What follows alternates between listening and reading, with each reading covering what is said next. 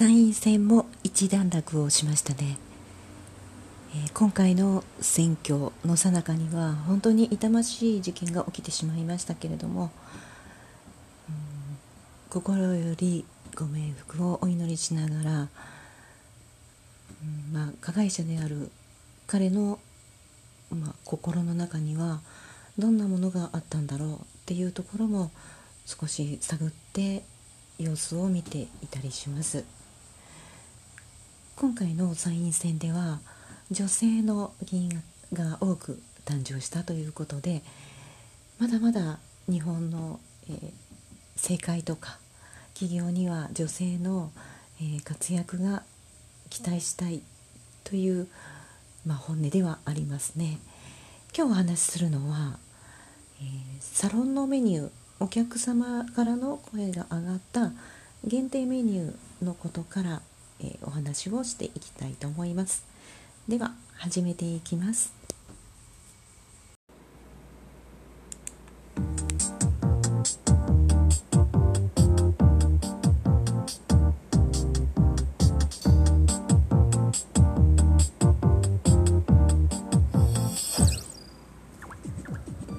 ときめくアラカンラジオ。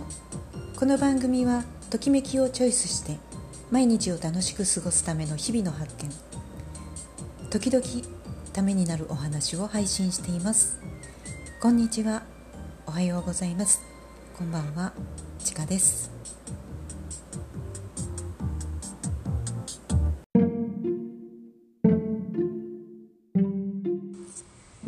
この夏はですねお客様がご要望をされたえー、メニューをスタートしています。今は少しお試し期間ではありますけれどもそれが肘エイジレスケアと言います。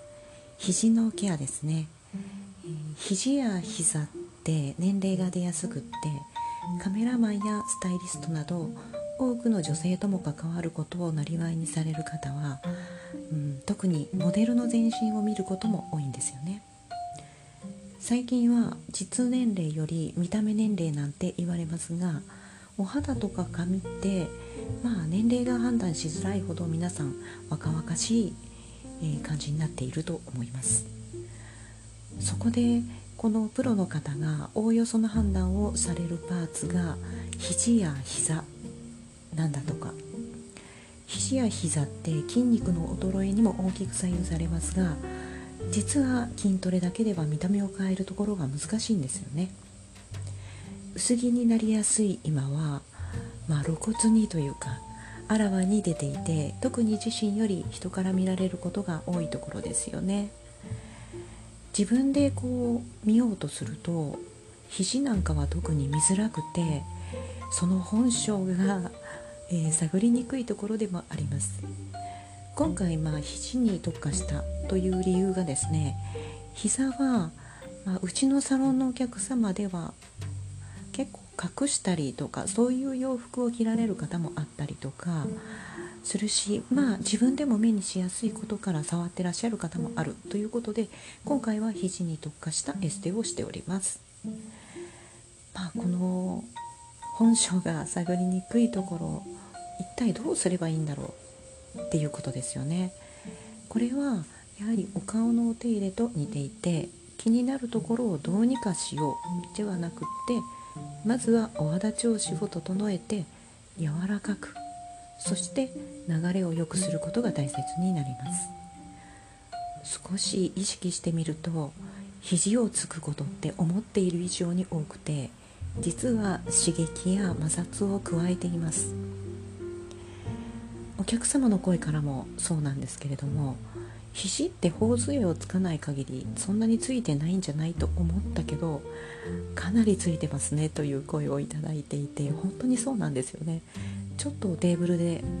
とか机で作業しようとする時も意外とついていますし